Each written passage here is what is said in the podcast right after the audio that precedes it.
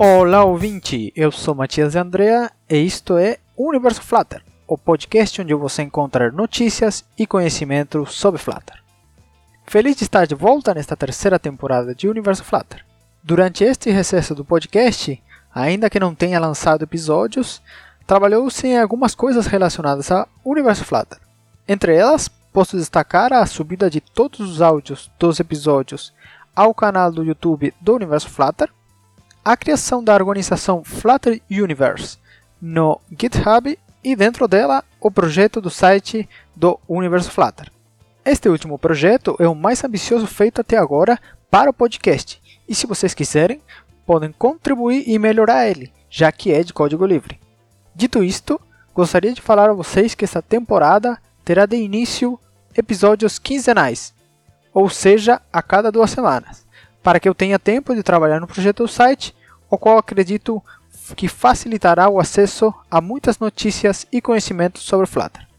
O site já está online e pode ser acessado via o link universoflutter.com. Agora falando sobre as notícias de Flutter que aconteceram nestas semanas, posso destacar as seguintes. O roadmap de 2021, publicado pela equipe de Flutter ainda no ano passado, onde se explica em linhas gerais qual será o foco de trabalho para a equipe de Flutter neste ano de 2021.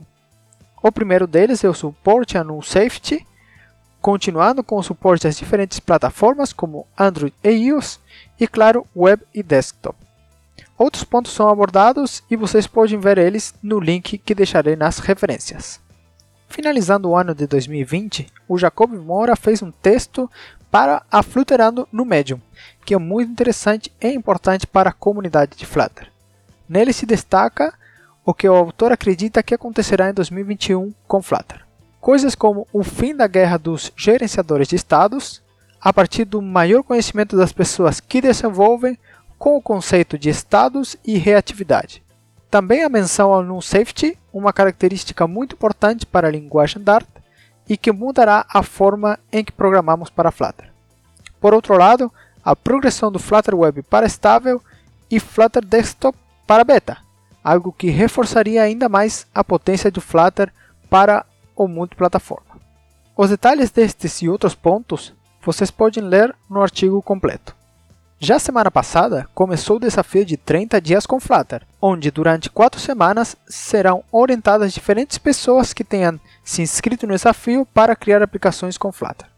Caso você não tenha conseguido se inscrever, pode acompanhar as transmissões ao vivo feitas pela equipe de Flutter no canal do YouTube. Este desafio terminará no dia 3 de março, onde acontecerá o grande evento Flutter Engage, no qual se esperam anúncios importantes sobre Flutter. Flutter Web para estável? Flutter para Xbox ou PlayStation? Fúcsia? Vamos ver o que nos surpreende a equipe de Flutter. Para acompanhar e compartilhar notícias sobre Flutter, vocês podem seguir e marcar no Twitter este podcast usando @universoflutter. O widget da semana é o Physical Model.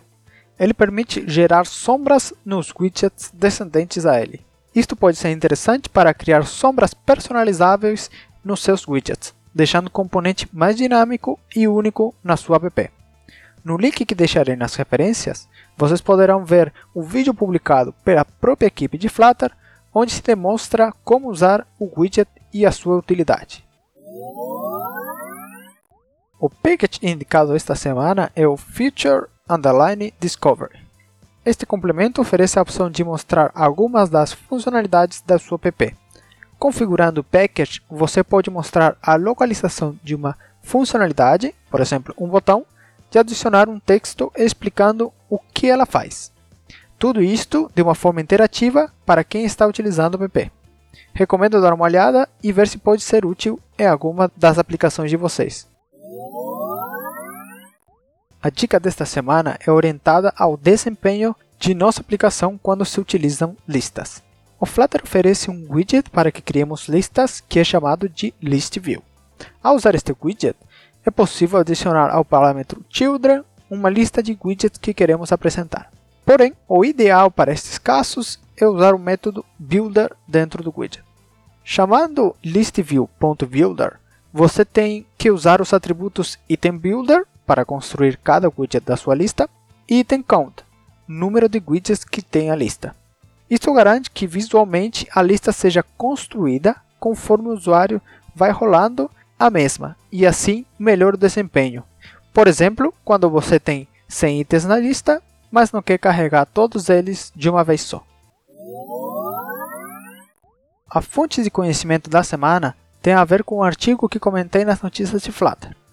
É uma playlist com seis vídeos feitos pelo Jacob Moura no canal do YouTube da Flutterando, e estes vídeos abordam as diferentes opções para gerenciar estados e as peculiaridades de cada uma, de forma a entender o que é o gerenciamento de estado, a sua importância e onde deve ser aplicado.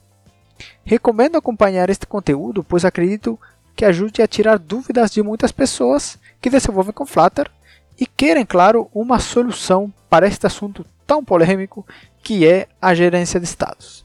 Se você achou esta recomendação interessante, compartilhe com outras pessoas enviando o link do podcast para elas. Na sessão de bugs e debugs, falarei sobre um bug que me deparei nesse começo do ano e posteriormente consegui uma solução que compartilharei com vocês. Tem a ver com um erro no Gradle na hora de criar o build para uma aplicação na plataforma Android. O erro impede a compilação da aplicação e mostra no console uma mensagem que, resumidamente, diz o seguinte: há um erro na hora de mesclar os arquivos .dex, o número de referências de métodos em um arquivo .dex não pode exceder os 64k. E o erro no final diz o seguinte: executing failed for task, dois pontos, app dois pontos merge dex debug.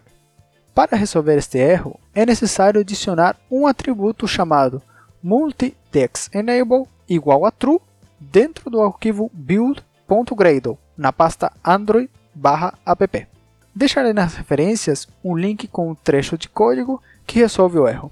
Para discutir sobre diferentes bugs e debugs sobre Flutter, você pode entrar no grupo do Telegram pelo link t.me barra universoflutter. E chegamos ao final deste episódio. Obrigado por ouvir e lembre-se que vale mais uma funcionalidade na mão que mil bugs voando. Um abraço e hasta la vista!